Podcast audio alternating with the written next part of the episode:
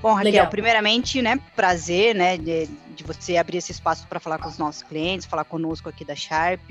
É, a gente fica muito honrado. O seu currículo, né, ele até que dispensa apresentações, mas só para quem não conhece a Raquel, pessoal, vamos lá, ó. Ela é formada em Relações Internacionais pela PUC, é mestrada em Economia Política Internacional pela London, está fazendo outro mestrado, é, né, o, hoje na XP Investimentos, ela é economista lá na XP, e Raquel, se eu tiver esquecido aqui ainda alguma coisa do seu currículo, você acrescenta aqui para o pessoal. E seja muito bem-vinda à nossa casa também. Obrigada, né? Obrigada, gente. É isso mesmo, tá certinho. Eu sou, enfim, enveredei esse caminho aí da economia é, e sigo, sigo sempre estudando. Doida para terminar esse segundo mestrado, né? Mas é isso, eu tô, e hoje aqui cobrindo é, é, economista aqui na XP cobrindo a pauta de fiscal, um pouco mais próxima, né? É, e também, enfim, toda a parte de conjuntura e tudo que a gente cobre aqui em economia.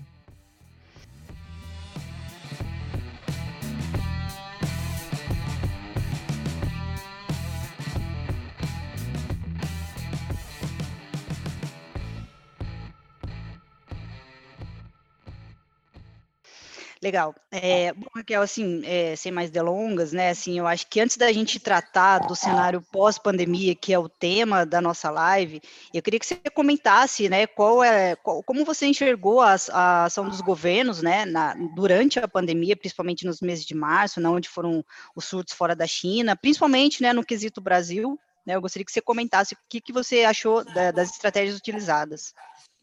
Legal. É, bom, eu acho que assim, essa crise, ela foi uma crise muito diferente de todas as outras crises que a gente já tinha tido, né, que a gente já passou, é, justamente pelo fato de que é uma crise exógena e ela é exógena a tudo. Ela não é só uma crise financeira é, que impactou a economia real ou uma, uma crise da economia real que impactou o sistema financeiro, né? Alguma coisa como é, é, um choque, como uma greve dos caminhoneiros ou alguma coisa assim bem específica né? Veio uma coisa, é, é quase que um desastre natural nesse sentido, né?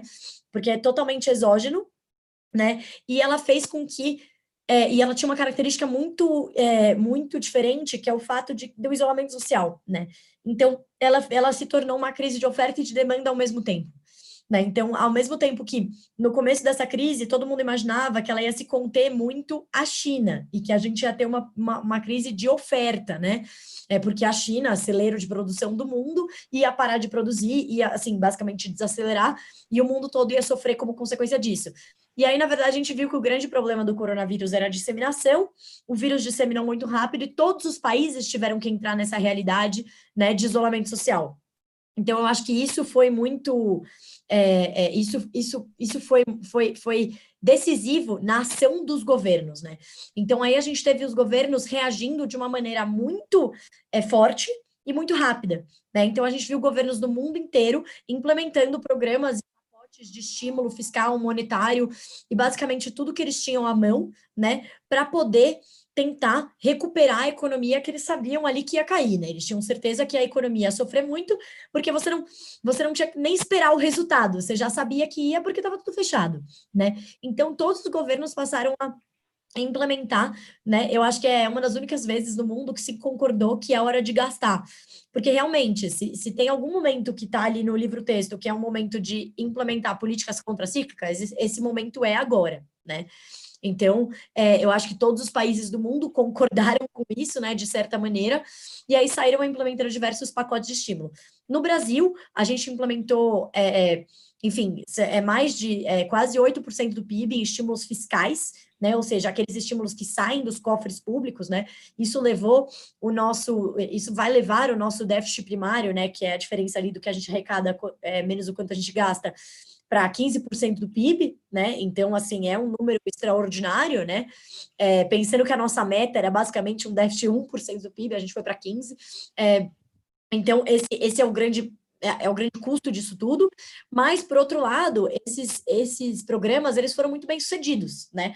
Ao que eles estavam se propondo, né? Então, principalmente aí os programas mais caros, que foram o programa de auxílio emergencial e o programa de é, manutenção de benefícios, né, de emprego e renda, eles se mantiveram, eles, eles, eles foram essenciais para manter tanto a, a a renda da população, então tanto o consumo, né, daquilo, do pouco que está do, do varejo é, online, etc., foi, foi, esse consumo, foi esse auxílio que ajudou muito, né, muito. Então, é, a gente tem tanto o auxílio quanto a questão é, do governo permitir com que empresas é, é, é, reduzissem a jornada de trabalho, reduzissem o salário, porque isso não ajuda, é, ajuda não somente as empresas, que as pequenas e médias empresas respondem por grande parte, por mais de 90% é, do emprego formal, né? Então, é assim, são empresas que empregam, então é muito importante você manter essas empresas rodando, porque elas empregam muita gente, e o fato de que né, essas pessoas precisam de um salário para poder consumir e continuar rodando a economia, né? É, principalmente uma economia como a nossa, é, que é 70% do PIB são serviços, né? E que aí a gente tem é, é, o serviço rodando, eu falo que a economia brasileira é feita de manicures e borracheiros, porque é verdade, é o serviço, é o serviço de mão de obra é, mão de obra menos qualificada, né? Mas é isso que gira muito gira a economia brasileira. Então, como a gente ia ter um momento em que todos os serviços estavam parados, isso, enfim, com certeza ia ser um baque grande. Mas esses, esses programas, eles foram essenciais para fazer com que esse baque ele fosse grande, mas ele não fosse tão grande quanto ele poderia ser. Né? Então, a gente vê aí as projeções de PIB refletem bastante isso. Elas vieram de uma projeção muito negativa, né? Tinha casa aí com menos 7, menos 8. A gente aqui na XP ficou até o menos 6 e acabou de melhorar menos 4, né? Menos 4,8. Então, assim, e é o que a gente está vendo várias casas fazerem. Por quê? Porque os dados estão confirmando que tanto os estímulos fiscais quanto monetários, de redução de juros, de é, é, medidas macroprudenciais do Banco Central para estimular o crédito, etc., isso está funcionando, né? De fato, está funcionando. Então, é, e o resto do mundo também, né? Então, a gente está vendo aí nos Estados Unidos a mesma coisa, na Europa, um pouco menos na Ásia, que está investindo um pouco menos em estímulos, é, mas isso bastante aqui, principalmente é, aqui na, na, na, nos Estados Unidos, no Brasil e na Europa como um todo. Não, legal, Raquel. É, a gente até comentou aqui no escritório a é, semana passada a respeito do Corona Voucher e tal, quanto isso foi fundamental para manter parte da economia funcionando, né? E, eu, a gente entende até que foi uma ação bem rápida do governo brasileiro, né? Assim, e a gente gosta de comparar, né? Se a gente passasse por essa crise quando a Selic estava 14, 15%, né? Como ia, como ia ser, né? A nossa teórica sorte é que nós estamos com uma Selic baixa, né? Então dá para gerar alguns estímulos, mas se fosse em outras épocas poderia ser bem pior, né? Não, com Bom. certeza, eu sempre falo isso. Eu falo, olha, a gente tem que colocar tudo em perspectiva, né? Então, se tem alguma coisa boa disso tudo, é que a gente conseguiu entrar nessa crise é, diante de, assim, e é isso, não é uma grande coincidência, né? Tipo, ah, nossa, olha, a taxa de juros estava baixa e a inflação estava baixa. É, isso é uma consequência, né, de, de um trabalho que veio aí dos últimos anos, que foi um trabalho de, é, de tentar restaurar um pouco da credibilidade fiscal. Então, a gente aprovou o teto de gastos, depois aprovou a reforma da Previdência, depois, é, no meio disso, aprovou a mudança da taxa de juros do BNDES. Então, tudo isso foi muito importante para construir essa credibilidade fiscal, né? É, mudou até a parte da comunicação do Banco Central, tudo isso muda muito. E a gente conseguiu, tudo isso importa muito, né? E a gente conseguiu trazer, controlar a inflação, que permitiu com que a taxa de juros fosse reduzida de uma maneira estrutural e não conjuntural, né? Tipo, você muda ali na canetada e aí, meu, ninguém acredita em você, o fiscal não mudou, não tem essa coordenação entre um e outro, e aí as expectativas deterioram e no fim você tem que subir a taxa de juros novamente, né? É, então, como a gente entrou nessa, a gente entrou nessa crise quando a gente estava, né, já já estava consolidando um pouco esse movimento, né? Só que lógico, ainda falta, ainda falta muito e ainda faltava muito. Então, por isso que a gente tem aquele, aquela sombra, aquele fantasma fiscal é, ali, que é o principal risco a toda a todo o cenário de recuperação porque a gente realmente é, estava, assim, é, é uma diferença muito grande, não é o suficiente, né? Ah, não, agora que a gente tem juros e taxas, é, taxas de juros e inflação sob controle, a gente pode fazer o que a gente quiser. Não é o suficiente, mas com certeza é um primeiro passo importante. Até pelo contrário, né, Raquel? Se você, a gente deveria enxergar até a questão, a, a reforma que a gente fez no ano passado. Falou, pô, ainda bem que a gente fez ela e, e se vier um, uma segunda onda, alguma coisa, a gente precisa fazer alguma coisa no âmbito fiscal para que, se vier alguma coisa, a gente já esteja compensando de alguma forma, né? Porque a, a reforma da Previdência a gente já perdeu. O dinheiro já, tá na, já foi colocado na praça aí com os estímulos, né? Sim, eu falo muito isso. As pessoas perguntam, poxa, mas a gente já, a gente já gastou toda a reforma da Previdência. Sim, imagina se a gente não tivesse feito ela. A gente teria gastado mais e ainda teria uma Previdência né, quebrando para pagar.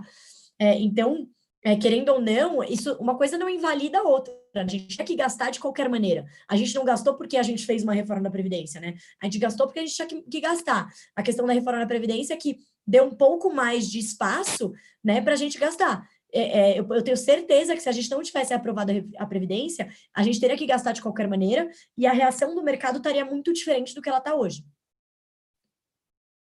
Perfeito. Você até tocou num ponto que não é um cenário pós-pandemia, mas a gente tem visto nesses últimos é, meses, nesses últimos dias, um certo descolamento da inflação, né, do, do GPM para o IPCA. Aí eu não sei se você poderia comentar né, o, por que, que isso está acontecendo nesse momento. Não, com certeza. A gente, é muita gente me perguntando isso, né? É, hoje eu fiz uma live na hora do almoço, todo mundo perguntou, e de fato, a gente tem aqui uma pessoa que olha bem de perto para a inflação, é, e ele, a gente teve uma conversa disso há um tempo atrás, há mais ou menos um mês, que ele já tinha, estava vendo os, os, os, deslocamentos, né? Esse descolamento de todos os IGPs, de todos os IPCs. Então, o IGPM e o IPCA são os, né, os mais famosos, mas se você olhar a curva, todos os IGPs e todos os IPCs estão descolados, né? É, e isso mostra algumas questões, né? Uma delas é que a economia brasileira ela é muito indexada. É, por causa do nosso passado inflacionário. Ou seja, as pessoas têm medo, né? Elas têm realmente medo do que, que vai acontecer com, tipo, ah, eu vou comprar, é, eu vou indexar esse meu investimento, ou esse meu aluguel, ou qualquer coisa assim, ou esse meu contrato a um índice de inflação. Isso não é tão comum fora do Brasil. É você coloca uma cláusula de reajuste, mas você não tem um indexador. Tipo, ó, vai subir exatamente que subir esse indicador, né? Então tem um indexador muito forte. E a, e a economia brasileira é indexada bastante ao IGP, né? Ao IGPM, por exemplo. Hoje eu não, até hoje eu não entendo por que, que o IGPM é o maior indexador de contratos de aluguel, porque para mim não faz nenhum sentido. Quando você olha o que tem no IGPM, não tem quase nada a ver com aluguel, né? Pode até ter a ver com um pouco de construção, mas aluguel não consigo, né? Não consigo atinar um pouco. Mas assim, o que acontece? A gente tem movimentos de inflação, né? O que, que faz a inflação subir? Né? Você tem aqui uns alguns canais de transmissão de política monetária, né? É, um deles é o canal do crédito, então é aquele canal mais clássico, né? Que o Banco Central reduz ou sobe a taxa Selic para é, para estimular o crédito ou para enxugar o crédito, assim ele aumenta ou reduz a demanda agregada, né? Ou seja, olha, todo mundo pegue crédito e compre, ou não, o crédito vai estar caro, precisamos que comprem menos e que a economia desaqueça, né? Porque a partir do momento que a demanda cair, o preço vai cair também. Então, né, essa é a lógica do canal de, de transmissão aí do crédito. A gente tem o canal de transmissão das expectativas, que é toda a questão fiscal, que é basicamente isso que a gente está vivendo, que é o risco ali do, ah, será que vai quebrar o teto de gastos? O que será que vai acontecer? Tudo isso é muito importante, porque a sombra da inflação, ela está ali, né? Ela está andando no nosso retrovisor. Hoje ela está controlada, mas ela está andando ali. Por quê? Porque o nosso, o nosso passado fiscal é muito grave. E hoje a gente vai subir, é, só esse ano, a nossa, a nossa dívida deve subir 20, 20 pontos mais, né? Então, isso não é pouco, né? Isso, isso é muito, né? Então, a gente vai de 77 para provavelmente 96, 96% do PIB em termos de dívida bruta.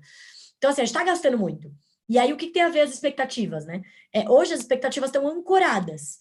Só que se a gente começar a gastar muito, né, a indicar que a gente vai gastar ainda mais o ano que vem, que não é esse ano, estado de calamidade, etc., tipo café com leite, né? Esse ano, beleza, apreciado, todo mundo gastou mais, todo mundo vai sair endividado. Mas peraí, o Brasil está pensando em, em seguir isso, assim, né? Tocar a vida desse jeito? Virar a chavinha na política econômica? Esse é o risco. Isso poderia deteriorar o canal de expectativas. E o último canal, ele é, ele é basicamente um canal de oferta e demanda, né? Então, assim, você tem é, uma... É, você tem, por exemplo, uma seca, né? Você tem uma seca muito grande, a oferta de alimentos cai por causa da seca, e a demanda é igual. Então, o preço sobe em de alimentos, né? Né, é, é, básico. Ou, por exemplo, a China está demandando muitos alimentos. A demanda por esse alimento, que é o mesmo que a gente vende aqui, que a gente exporta, está aumentando. Então, ela está puxando o preço para cima. A gente importou uma taxa, uma taxa de inflação aí de carnes, por exemplo, no ano passado enorme, né? É, é tudo isso é muito relevante, né? É... E esse ano, esse ano, Raquel, desculpa cortar, acho que não vai Imagina. ser muito diferente, né? Porque você pega, por exemplo, o milho que a gente acompanha muito aqui. É, ele está hoje na, negociando em bolsa, ele vinha de 40 e poucos reais a saca e agora está batendo 60 reais. Então, assim, o IPCA, que é o que até muitas vezes reajusta o salário das pessoas, ele não, ele não está compatível até com a, com a questão dos consumos mais básicos ali deles, né? Então, isso está Tá, parece que tá meio confuso. Tem muita coisa que está subindo, tem coisa que não está saindo do lugar. E como é que fica a família é. que tem o um consumo básico ali, né? É, então, porque o que acontece é isso, o alimento está subindo muito por causa desse, dos preços das commodities e também pelo, pelo dólar que está subindo muito, né? É, e ele, ele vai, ele bate muito no, IPC, no IGP, porque é o índice ao produtor, mas o que acontece é que esse produtor não está conseguindo repassar o preço para o consumidor final da maioria dos produtos. Então, se você olhar, é, os produtos assim mais crus, eles estão subindo mais, mas se você olhar o pãozinho, não subiu o preço do pãozinho. Porque o preço que veio no trigo, e o trigo é importado, né? Não está sendo repassado. Então, o pass-through está parando aí. Por quê? Porque a ociosidade da economia está muito grande. Como a economia está muito desacelerada, a ociosidade está muito grande, então, assim, aquela pressão que você tem comum da oferta e demanda, não, não tem. Porque a gente tem, por exemplo, uma outra coisa que levaria, elevaria muitos preços. A pressão dos salários, né? É, é a básica regra de Taylor ali, né? A pressão dos salários a gente está com uma, um desemprego alto e que provavelmente vai ainda subir, porque a gente tem uma grande parte da população é, que saiu, não está procurando emprego, né? Mas vai voltar a procurar emprego, né? E quando ela voltar, ela hoje ela não está na população economicamente ativa. Quando ela voltar para a força de trabalho, vai vai trazer, não é que essa pessoa assim, hoje ela não está desempregada, hoje ela está, só que ela não está no indicador, né? Quando isso começar a bater, quando o auxílio emergencial acabar, quando esses programas do governo acabarem e as empresas talvez começarem a demitir, porque não acho que elas vão demitir o mesmo que elas demitiriam antes, mas algum resquício vai ter. Às vezes, ao invés de 10 vagas, você cobra, corta duas. Mas você vai ter um repique no, no desemprego. Então, essa capacidade ociosa que está no desemprego, é, que está nas lojas fazendo liquidação, porque está é, tá, tá com estoque, tudo isso não está passando para o consumidor.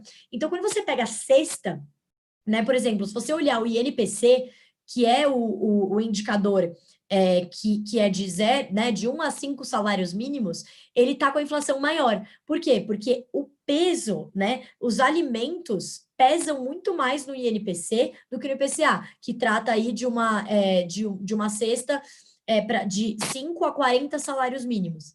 Então, quanto mais, é, é, quanto, é, quanto menor a renda da família, mais ela gasta em insumos básicos, né? É, então, mais vai pesar, por exemplo, os alimentos. Por isso que, é, só, só, por isso que, que, que, tem, assim, essa questão do, do INPC, diferença do IPCA para o INPC, sabe? Então, eu acho que, infelizmente, então, muita gente está perguntando isso, mas, infelizmente, quando a gente olha, o grosso que está ali pesando no IPCA Alimento ainda, assim, faz, faz parte de bastante, mas não são todos os alimentos, por exemplo, o pãozinho que está lá na ponta, que está que tá na, na cesta, ele não está aumentando o preço, porque o, o, o produtor não está passando. Então, esse, às vezes a gente tem, um brasileiro, ele, ele mede a inflação muito pela comida, né? Muito. Todo mundo fala, a inflação, como a inflação não está mais alta, olha o preço do tomate, né? E eu sempre respondo, eu falo, olha, gente, o que vocês têm que olhar é o agregado, a inflação nunca é a subida de um preço né? É, tem que olhar o agregado. E aí, se a gente olha realmente o agregado é, de serviços, que, qual, o que, que o Banco Central mais olha? A questão de serviços, porque eles são mais sensíveis à política monetária do que os alimentos. Alimentos, cara, não adianta muito, né? O Banco Central controla a taxa de juros, não tem nada a ver com alimento, não, não vai, não vai bater ali. É muito mais a questão do dólar, né? Porque as commodities são negociadas e muito mais a questão da demanda. E a demanda chinesa está muito aquecida. Então é a mesma coisa que a gente viu com a carne o ano passado, né? Subiu, subiu, subiu, a carne levou o IPCA para cima, só que todo mundo tá falando, vai descer, vai descer, vai descer, e desceu. Né? Então, então é mais ou menos isso que a gente está vendo. Mas isso não é bom, tá? Assim, eu digo, é, a gente tinha a inflação sob controle quando a gente entrou nessa crise por um motivo positivo controle inflacionário, credibilidade fiscal, credibilidade política monetária. Agora, a gente está puxando para um lado ruim, que é o lado da ociosidade da economia, né? E isso não é tão, isso não é tão sustentável quanto muitos podem achar. assim, assim que a economia começar a recuperar, a gente sair do menos 4 e a gente entrar no 2, né? Que é até pouco, porque a gente caiu menos 4, é, a economia, a demanda agregada vai começar a subir, e aí as expectativas podem bater. Por isso que todo mundo fica tão preocupado com o fiscal, né? Uh, perfeito, Raquel. Assim, é, um outro assunto também que eu acho que, não sei se te perguntaram já hoje, não, mas está muito latente por conta até do movimento de mercado, foram as demissões, né, que ocorreram no Ministério da Economia. Não sei se tem algo para comentar a respeito disso para a gente. Olha, eu acho que eu acho que foram foi uma confluência de fatores, né? É, é, eu acho que é, é, é, aquela questão, né? Por exemplo, saiu essa semana, né? No começo, depois, de, de, depois da saída do Paulo Ebel, né? O secretário aí das, é, da, da desburocratização e do Salim Matar, o secretário de privatização, começou a criar a, se criar aquele mal-estar, né? E aí você já começa a colocar todo mundo no balaio. Ah, não, o Mansueto saiu por causa disso também. Não, o Mansueto já, já ia sair, o Mansueto já tinha anunciado há muito tempo que iria sair. Ah, não, saiu aquele cara lá de internacional, Marcos Troigo. Não, ele saiu para ir para o Banco Mundial. Você começa a colocar um monte de gente no balaio que não faz muito sentido. Essa semana mesmo saiu um subsecretário da Secretaria de Política Econômica. É, enfim, não sei, não o conheço, mas assim, algo que tudo indica foi por um motivo totalmente pessoal, né? Uma, uma doença na família, etc. Mas é lógico, você cria um clima que aí qualquer coisinha que der, né, já deu errado. Então, eu acho que é esse tipo de. É isso que o, o governo, assim, está colhendo esses frutos, né? Da, da articulação truncada ali com o Congresso, né? E também, e, e por que, que tem a ver com a articulação truncada, né? Porque poxa, o Salim Matar saiu dando entrevista dizendo que não conseguia fazer nada, né? E pode ser que não seja culpa do Congresso, pode ser que seja culpa dele, pode ser, não, não sei, não sei dizer. Mas a maneira como ele saiu, você, se o governo tivesse uma relação maravilhosa com o Congresso, fosse tudo lindo, um cara ia sair falando isso, todo mundo ia falar, ah, tá viajando, não tem nada a ver. Mas, né, a história cola né? É, e aí sai no momento em que está se discutindo, tem claramente duas alas no governo, né? Dentro do próprio governo, uma ala falando responsabilidade fiscal, vamos manter, vamos realocar gastos, agora não é hora de aumentar gastos, é hora de realocar. A gente gasta, você tem, por exemplo, o Bruno Serra, que substituiu o próprio Mansueto. Excelente técnico, super em linha com o posicionamento do Mansueto, é, falando com, em alto e bom som que o Brasil gasta 75% do orçamento em programas sociais. Ou seja, o problema não é esse, o problema é onde a gente está gastando, como a gente está gastando, tem algum problema ali, né? Porque se 75% está indo para social, para rubrica social, e isso numa metodologia até é, do próprio Banco Mundial, então tem alguma coisa que a gente está fazendo errada, né? É, então, assim, tem uma parte do governo que tem muito essa agenda muito clara, e tem uma outra ala do governo que, na verdade, está dizendo, ah, não, tudo bem, a gente concordava com isso, mas agora são outros 500, né? Agora, então, vamos... É, agora, então, vamos é, gastar mais, porque agora o Brasil precisa. E aí que vem todo essa, né, esse desconforto, porque aí entende-se que a saída dos, dos secretários especiais refletiu isso. Você já começa a imputar tudo isso na conta, né? Ah, ele saiu porque ele tentou fazer uma coisa de relocação, uma, uma visão um pouco mais de eficiência de, de mercado, e não compraram a ideia dele porque lá ninguém está comprando com essa ideia. Então você começa a criar essa visão. Então isso trouxe um mal-estar é, que eu acho que é, é lógico, é, é um mal-estar maior do que quando saiu, por exemplo, o Sérgio Moro, porque o Sérgio Moro, de fato, né, justiça não tem nada a ver com a economia, mas querendo ou não, eram secretarias importantes? Eram. Eles são insubstituíveis? Não são. Então, era uma questão que se, né, de novo, se fossem outras circunstâncias, não teriam, o estra... não teriam feito o estrago que fizeram. Eu acho que foi tipo uma cerejinha no bolo ali, né, é, do que o governo estava, da cena que a gente estava vendo nos últimos tempos. É, acho que o momento também é favorável para causar esse tipo de alvoroço, né? A gente tem uma, uma reforma é, tributária aí, ninguém sabe direito como que vai isso daí, isso vai caminhar. Tá meio que cada um jogando um pro colo do outro, e mas o brasileiro tá esperando, né? Acho que eu estava até comentando isso daqui hoje. Nós brasileiros passamos por uma pandemia, cada um deu seu jeito, no seu negócio, teve que se reinventar e parece que os poderes não se alinham a ponto de avançar com uma necessidade tão latente da sociedade. A gente, pô, virou de cabeça para baixo para resolver a nossa vida e eles parecem que não fazem muito esforço, né? É, é, dá essa impressão, né? Você fica com essa impressão de, poxa, não, não está se fazendo esforço, né? Cadê a reforma? Ninguém quer abrir mão, né? Então você dá essa impressão de inflexibilidade, de, de falta de flexibilidade, né? Hoje mesmo, é, é, a gente conversando com o ministro do TCU aqui, ele apontou algumas coisas interessantes de, olha, por exemplo, é, uh, o, o, governo, e isso não, não precisa, eu estou até trazendo, porque né, não é um argumento dele, isso tá, você pode achar em qualquer lugar aí das contas públicas, é, que o governo, se a gente olhar o teto de gasto, quanto o governo gastou do teto de gastos nos últimos anos, você vê aí que tem uma diferença, né? É, é, é que tem sempre tinha um finalzinho, o governo não chegou a gastar no teto, né? Não, não, não gastou tudo que precisava, ou seja, tem ainda um espaço, e provavelmente esse ano ainda vai ter um espaço, porque o teto ainda está vigente. Muita gente fala que o teto não está vigente, mas ele está vigente. É que a questão é, todas essas medidas que foram tomadas, que elevaram o nosso déficit para 15%, né, elas é, passaram como créditos extraordinários. Mas o, o, o teto de gastos de, de medidas é, de despesas comuns, que não são relacionadas a, a, ao coronavírus, ele está vigente. Então, assim, tem dinheiro, só que você tem que tirar de algum lugar. E aí é a questão. Poxa, mas então ninguém tá, ninguém quer fazer esforço, né?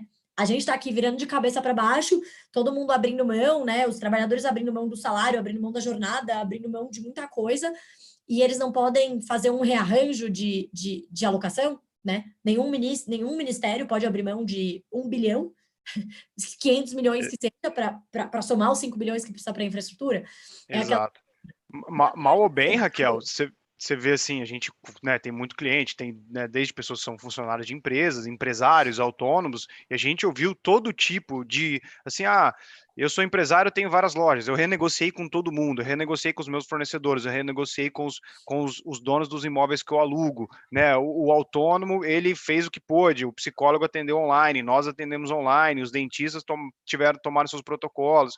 E lá não tem conversa, né? não tem, ninguém cede. Aí eu não estou fazendo uma, uma, uma crítica a algum setor específico, ou o governo, ou o Congresso, ou o Senado. Parece que no final do dia ninguém cede nada e a coisa não avança. E a gente, em três meses, resolveu é. a nossa vida. Exato, exatamente. É aquele negócio, né? O teto, ele foi colocado, a, a emenda do teto de gastos, ela foi colocada aí basicamente para mostrar assim: olha, o governo tem um limite, o dinheiro não é infinito. E, e o Congresso e o governo têm que aprender a negociar, né? A, e não é nem negociar, é priorizar. Quando o teto passou, todos os economistas falavam: olha, a questão agora é bem positiva, porque é, é, o Congresso e o Executivo vão ter que discutir priorização. Só que não foi o que aconteceu, né? Foi todo mundo espremendo, ninguém quis abrir mão do seu. E aí o que mais sofreu ali foi a questão de investimentos, porque é o único lugar que o governo consegue reduzir, né? Sem, não é um gasto obrigatório. Então sobra para um, um país que acaba não investindo nada. E aí, de fato, aí você comenta, poxa, não tem dinheiro para investir em infraestrutura, olha toda a infraestrutura cai aos pedaços, o, o ministro Tarcísio fazendo tanto um bom trabalho, dá dinheiro para ele. De fato, mas é uma prioridade, né? Se, se a prioridade é os 5 bilhões de infraestrutura, vamos tirar de algum lugar. Então, eu acho que é, é essa. E eu acho que é isso que o governo está tentando fazer agora, né? Então, é isso que está tá bem em destaque agora, é essa discussão, né? É exatamente essa discussão. Perfeito. É, até falando nessa questão de teto de gastos e tudo mais, entre outros fatores, a gente teve alguns clientes que já nos perguntaram, né, durante a semana, se existia algum risco do país quebrar, entre outras coisas, né?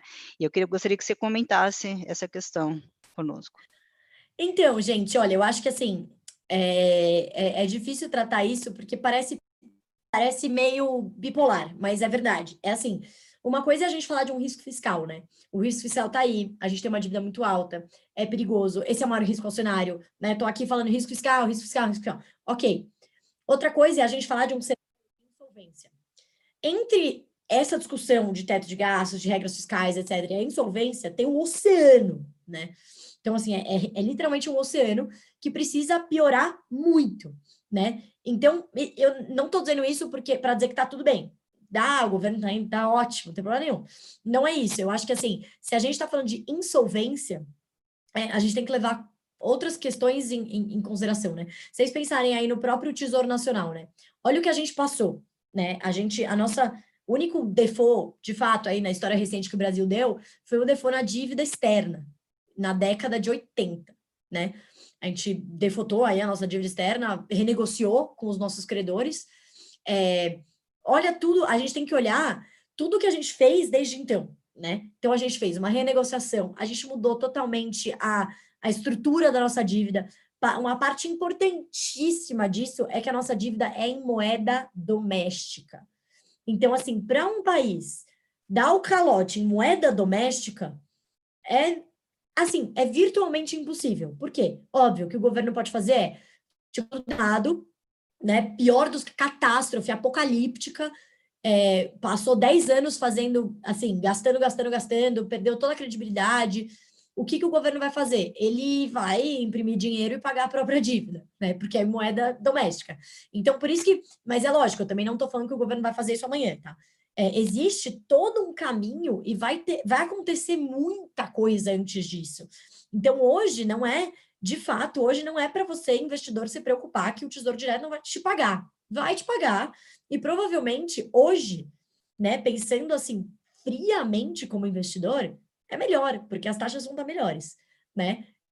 Pensando como economista, é péssimo, porque isso significa que é, uma, uma, uma jornalista me perguntou outro dia, mas quem vai, quem vai bancar essa dívida? Eu falei, eu, você, os bancos, vão bancar. Aí ela falou, mas e o governo paga como? Eu falei, ele paga mais caro, né? Quem que sofre? quem não tem tesouro direto, quem que sofre? A população mais pobre, é, que vai ter menos investimentos, quem que sofre? O longo prazo do crescimento econômico brasileiro, a gente vai continuar por, atrás em produtividade, a gente vai continuar atrás em competitividade, é, é, a gente não vai, né, a gente não vai priorizar é, a, é, a, a, transferência de renda de uma maneira é, que reduza a desigualdade, tudo isso, o longo prazo do Brasil está todo é, impactado negativamente se isso acontecer. Mas se você pensar assim friamente tipo, nos investimentos, assim, todo mundo financiou um estado num estado, assim, o, o governo brasileiro num estado muito pior. A gente financiou quando a, a taxa de juros futura estava em 20.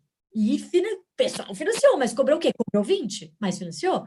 Então, acho que são é, quando a gente fala muito do debate fiscal e a gente fala insolvência, insolvência é insolvência teórica, né?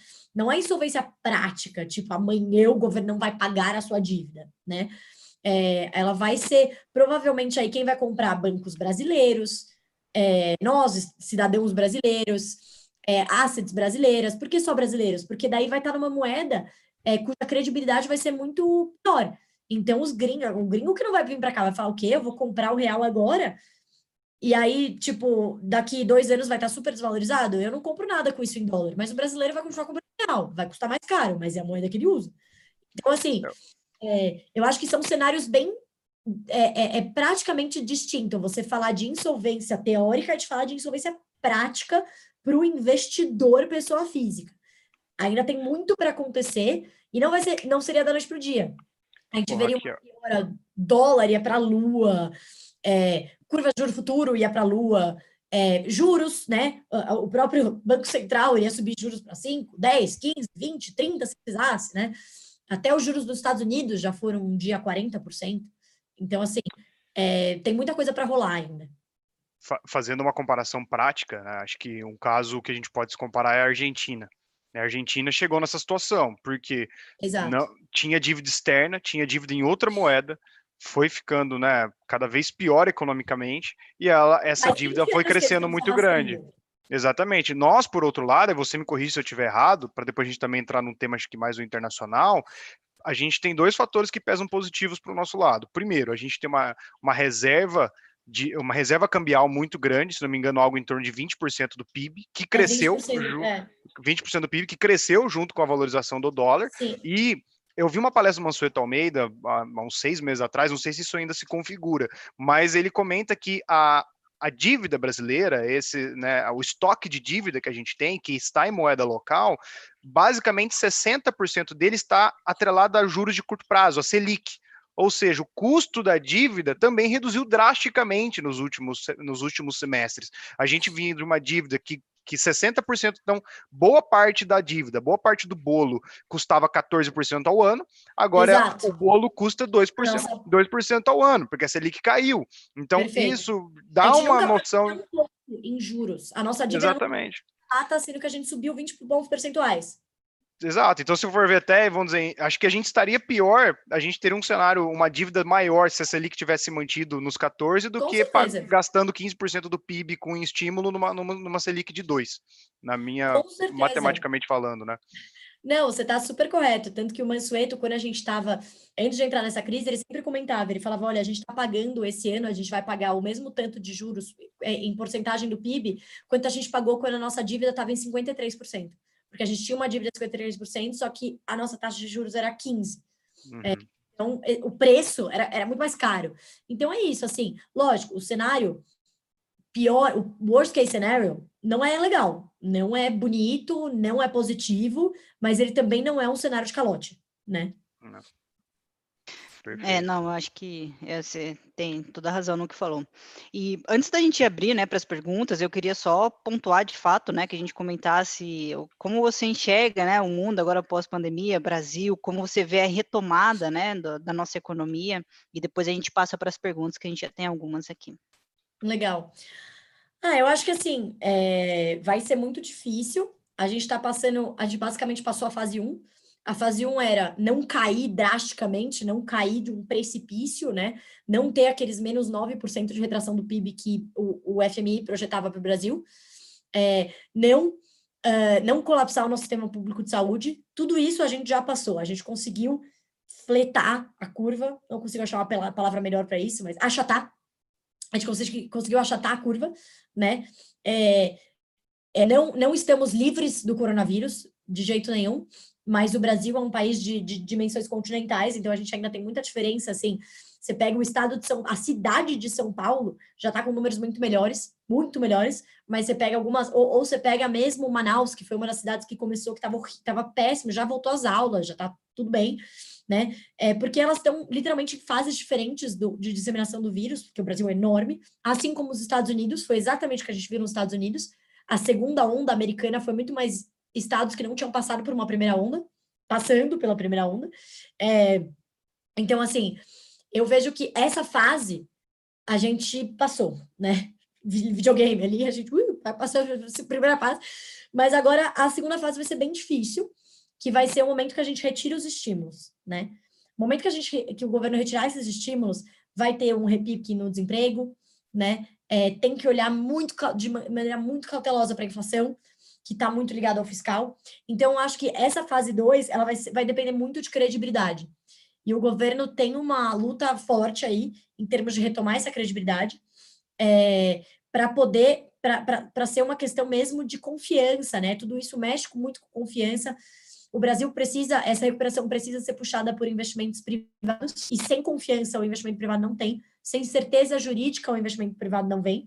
Então, eu vejo, eu não vejo um cenário nem 8 ou 80, eu não vejo um repique de crescimento extraordinário, né? Eu não vejo que o governo fala, vocês vão ver o período de mais reformas da história do país, não vejo, mas também não vejo um cenário apocalíptico, é, de que o governo fura o teto é, e dólar vai na lua, a gente não aprova nada, não passa reforma tributária, não passa lei de falências, não passa nada do, do tema micro, não passa é, independente do Banco Central, não passa nada, também não vejo. Eu vejo que eu acho que o governo vai acabar fo- focando um pouco na, nas reformas mais micro, nas reformas mais regulatórias, né? É, que são um pouco menos contraditórias, mas mesmo assim impactam muito o ambiente de negócios, o que é muito positivo, né?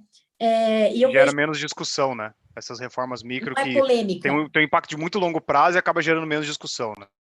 Exato, e não é polêmica. Quando você está discutindo lei, a lei de falências é até um pouco mais polêmica, mas, por exemplo, uma questão que foi muito importante ali na agenda do Banco Central, que era a agenda BC, ali para aumentar a competição, etc., é, é que é a agenda de. é, que, foi, que foi aquela aprovação do cadastro positivo. Gerou um certo furor ali por, por muito grupos específicos, né? Grupos de interesse, mas passou. É, e foi muito importante. É uma, é uma questão de assimetria de informações super importante que você, você é, é, é, é, ultrapassa, né? É, a- a- aprovando essa medida. Então, assim, são pequenas coisas, passinhos de formiga, né? Mas que eu acho que eu, eu, eu acho que eles vão caminhar. Eu não, então, eu não acho que a gente vai passar aí para um ritmo de crescimento extraordinário, mas eu acho que a gente vai ser também ajudado no cenário mais macro, a gente vai ser ajudado por uma, um, uma retomada forte da China, uma demanda forte por, por, por commodities agrícolas e minerais, né? É, que a gente já está vendo, está batendo aí no preço das commodities, né? É, e eu acho que a gente vai, assim, é, vai continuar nessa toada, né? O que, o, infelizmente, porque tem mais potencial, mas felizmente porque eu também não vejo o, o cenário Cavaleiro do Apocalipse aqui. Legal.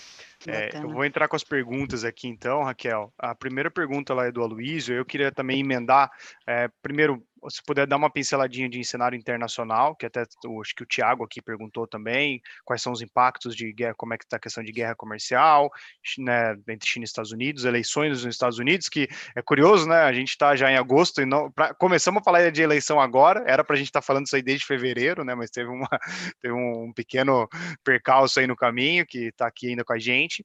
E aí entrar no tema das BDRs, né? Como que você enxerga a possibilidade agora do investidor em geral poder negociar as BDRs? BDRs, o que são os BDRs. Eu acho que você não pode entrar em detalhe de papel, não sei por questão de ser analista, ou se puder comentar alguma coisa do que, que você acha que a XP tem para trazer, se vai ter análise, se vai ter cobertura de BDR. Legal. É bom, falando um pouco de, de cenário internacional, né? É exatamente isso que você falou, é, Gabriel, que é, é, se não fosse o coronavírus, a gente estaria falando 100% de, de, de eleição americana aqui, né? Ia ser o, é, o assunto mais polêmico, né, em termos internacionais. Mas né, coronavírus. E aí, na verdade, o próprio coronavírus impactou muito o próprio cenário eleitoral americano, né? Então, eu acho que no começo do ano a gente tinha, é, a tinha um cenário mais que seria com a eleição do Bernie Sanders, que o mercado via com bastante risco, é, porque era um, é um candidato, né, um político muito mais, é, é, tem, tem opiniões muito mais fortes, né, mudaria muito mais coisas, é bastante, assim, com, com, opiniões polêmicas sobre alguns assuntos de mercado, de tributação, é, do setor de saúde. Então, seria, assim, meio que um humor geral, assim, do mercado, né? Que poderia trazer... Eu não acho que... Eu acho que é menos a, a para onde iria a economia americana e mais como reagiria o mercado no curto prazo, né? É, mas eu acho que aí, e ao mesmo tempo, a gente tem um cenário aí também é, é, que, que, enfim, Bernie Sanders não, não é o candidato, então o, o, candidato, o Joe Biden, é muito mais moderado. Lembrando que o Joe Biden era vice-presidente do Obama, que era um candidato super moderado, né, é, nesse sentido. E é, o, se você olha, a plataforma de governo dele também não é tão extremada, né? Você tem, sim, por exemplo, é, uma, uma proposta para aumentar a tributação de empresas, né? É, corporate tax, que o, o, Trump baixou bastante, né? Baixou aí de 30 e poucos por cento para 21. É, mas a proposta do, do Joe Biden é para levar para 28, então também não é que ele volta para os 30 e poucos, né? Eu acho que era 33. Então ele, ele, ele meio que foi ali no meio do caminho, né? É, e aí, em termos de saúde, ele não tem opiniões tão fortes quanto a isso também. E eu acho que então eu acho que o mau humor pode acontecer ali num curto prazo, numa potencial vitória do, do, do Joe Biden, mas ele, primeiro, ele não é um candidato tão, é, assim, extremado. Segundo, é muito, é muito improvável que os democratas ganhem as duas casas legislativas, né? Tanto o, a Câmara, né, a lower house deles, quanto o Senado, que é o que aconteceu agora, né? A gente tem um Senado majoritariamente republicano e uma Câmara dos Deputados majoritariamente democrata, o que também até estopou o Donald Trump de fazer algumas coisas que ele queria, né? O muro dele não saiu, vai acabar, não saiu, não tem, não tem muro, não tem uma pedra naquele muro. Porque, é, o, assim como no Brasil, o presidente não pode, nos Estados Unidos, não sai fazendo tudo o que quer. Então, é, tem algumas mudanças, provavelmente, por exemplo, na parte de é, política externa. Então, o comportamento em relação à China deve, é, numa potencial, num potencial mandato do Joe Biden, não acho também que vai ser uma relação amigável, até porque a China não é só, não, não pode se culpar apenas do Trump pelo que está acontecendo, né? A China realmente está avançando, né? Está avançando sobre territórios, está tendo uma, tá tendo uma posição muito mais enfática no terreno geopolítico, no terreno comercial, né? Querendo, avançou sobre Hong Kong, é, muito provavelmente, né? É porque quer tomar ali a parte do centro financeiro, porque quer ter, uma, quer ter um controle maior sobre essa questão financeira, quer que a moeda chinesa, né, que o, que o renminbi se torne mais forte, né, quer tentar controlar tudo, também está avançando sobre Taiwan, uma questão super polêmica, né? Então, sim, está. É, não, não, não, o Trump não está falando, falando sozinho, né? Mas é diferente o que a gente deve esperar, por exemplo, de uma mandato do Biden é que seja um approach muito mais então, vamos trabalhar com os nossos aliados, né? Porque os Estados Unidos está agindo muito sozinho. Né? Então, talvez seja um approach diferente, um pouco mais diplomático, mas não menos conflituoso, né? E aí eu acho que essa questão da guerra comercial, ela sempre acaba impactando muito negativamente os mercados emergentes como um todo, né? Porque ah, a China é o grande motor dos emergentes, se a China desacelera, os emergentes sofrem. E sim, né? O comércio global baixa, a economia do mundo baixa, isso é verdade, né? é, no longo prazo todo mundo perde.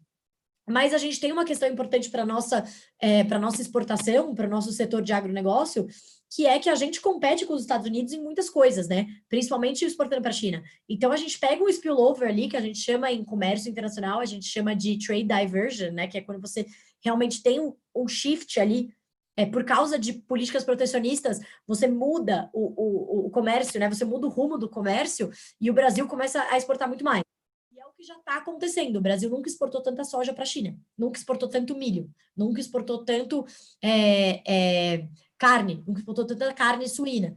É, por quê? Porque é, o produto americano está mais caro.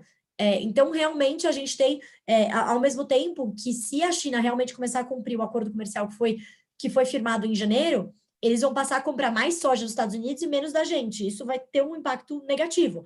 Mas é lógico, no final, é, a incerteza e a né, redução do comércio global acaba afetando todo mundo negativamente.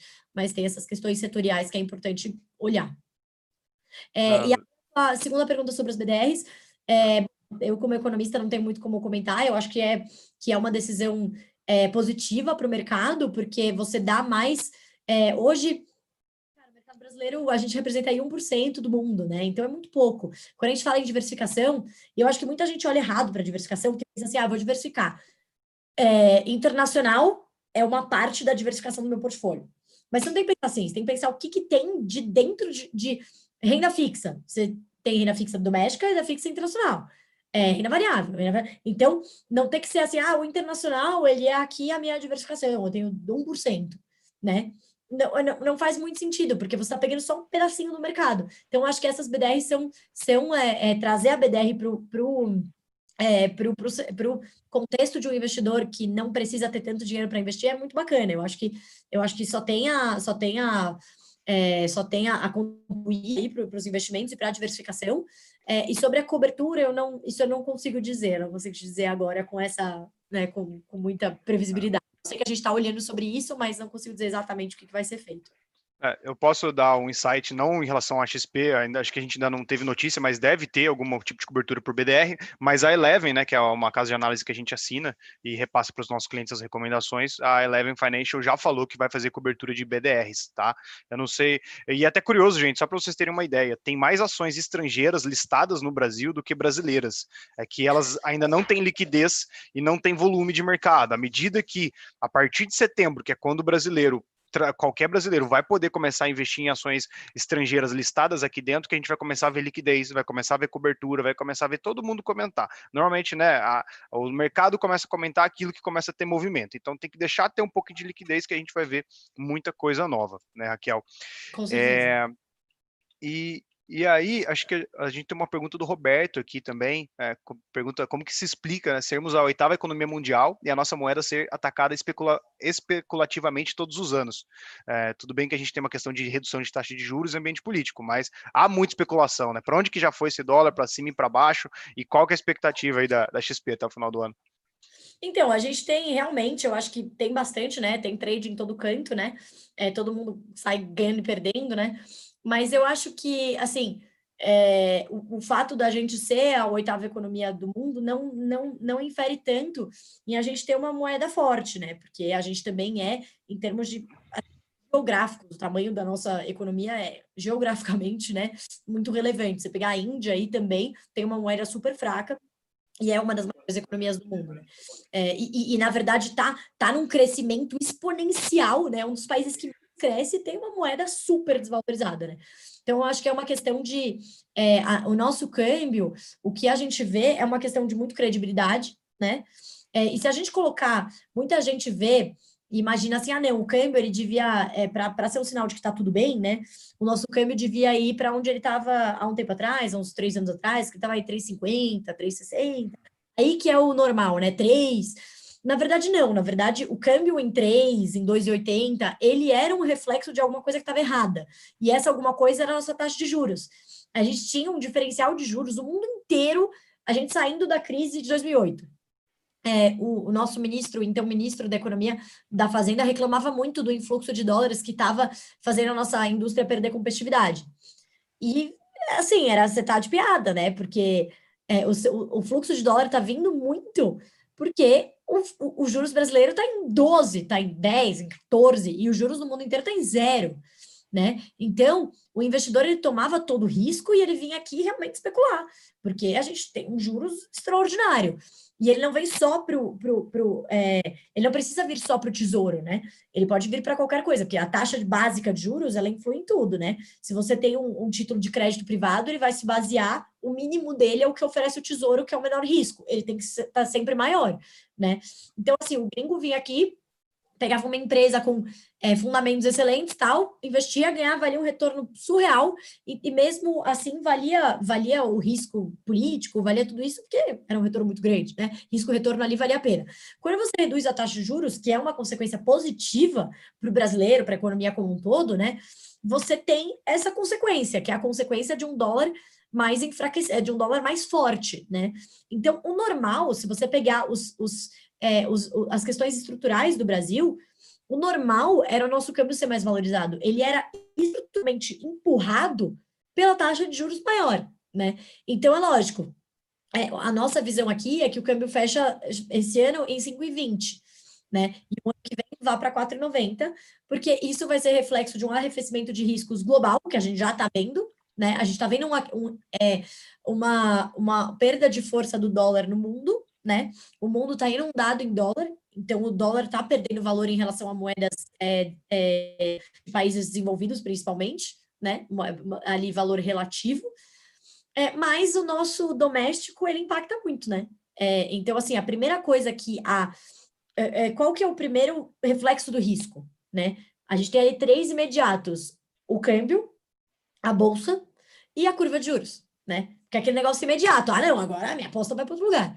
Né? E é lógico, tem muita especulação, mas isso é um, é, isso é um reflexo do câmbio flutuante.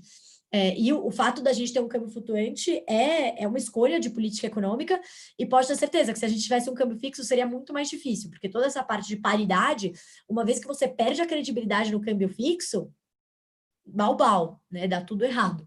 Aí o tombo é muito maior. Um câmbio flutuante, pelo menos, você consegue, né, tentar é, é, é, é, assim é, amortecer a queda, né? Então é isso que também o Banco Central, as pessoas me perguntam muito, ah, por que, que o Banco Central não interfere mais, não intervém mais, não vende mais dólar, etc. Porque o objetivo do Banco Central com as reservas é proteger diante de condições que não estejam, não façam sentido estruturalmente. Tipo, ó, tá tendo um ataque especulativo hoje, eles estão testando até onde vai, né? É, vamos intervir. E é o que o Banco Central fez bastante no começo do ano, né? Porque era uma volatilidade muito grande. Mas eh, a partir de então, o Banco Central falou: olha, a gente só vai intervir quando a gente identificar que é uma coisa que não é estrutural. Se é para onde o real tem que ir, porque isso é reflexo de risco político, isso é reflexo de taxa de juros, isso é reflexo de diferencial de crescimento, né? Isso não é política monetária, isso, isso, isso, isso é todas as outras políticas. Né? O, o, o câmbio, eu digo, o câmbio ele é um reflexo né? Num, num, país de câmbio flutuante, o câmbio não é um, um fim em si mesmo, ele é um reflexo das outras coisas que estão acontecendo na economia. Não, perfeito, Raquel. É, eu acho que a maioria das outras perguntas também já foram tratadas aqui durante a nossa conversa, e se por acaso ficar alguma outra dúvida, o pessoal, né, fala para você mandar para o seu assessor e a gente vai buscar sanar as dúvidas é, por vir. Gostaria de agradecer muito, Raquel, a sua disposição, o seu tempo de bater esse papo conosco, né, de dar uma visão para a gente do que aconteceu, do momento que estamos passando e o que você, né, o que a gente enxerga daqui para frente. É, agradecer né, a sua disponibilidade de bater esse papo aqui com a gente, agradecer o Gabriel também, que esteve aqui, né, moderando, ajudando a gente com as perguntas, agradecer o pessoal de casa que esteve participando, é, né, obrigado, né, todo mundo que dispôs do seu tempo também, aí numa terça-feira, seis horas da tarde, né, você tem que estar muito afim de ouvir sobre economia, e não deixando, né, pessoal, de pedir para o pessoal se inscrever no nosso canal, é, dar o like, compartilhar o vídeo. Eu acho que tudo que a Raquel trouxe aqui faz muito sentido e acho que todo investidor tem que ter é, é, essa explanação que a Raquel trouxe para a gente do cenário que nós estamos passando e que nós vamos encarar daqui para frente. Certinho? Com certeza. Alguma coisa Bom, a acrescentar? Gente, muito obrigada. Não, é isso mesmo. Eu acho que a gente tem que seguir. Às vezes acha que né, o cenário econômico não tem nada a ver, mas tem tudo a ver, né? Tudo isso que mexe com o mercado é baseado tanto a análise fundamentalista de uma empresa, quanto se você fizer uma análise técnica de como está indo o gráfico, tudo isso vai ser impactado pela, pelos juros, é, é, por tudo isso que eu comentei aqui, né? Pela perspectiva de risco e tudo mais. Então, agradeço aqui o convite e, e fico à disposição. Show. Obrigado, Raquel. Obrigado, pessoal. Obrigado, Roberta. Boa noite para todo mundo. Obrigada, Obrigada pessoal. Gente. Obrigada, Raquel. Até mais. Tchau, tchau. Bom descanso. Valeu. Pessoal. Valeu, pessoal.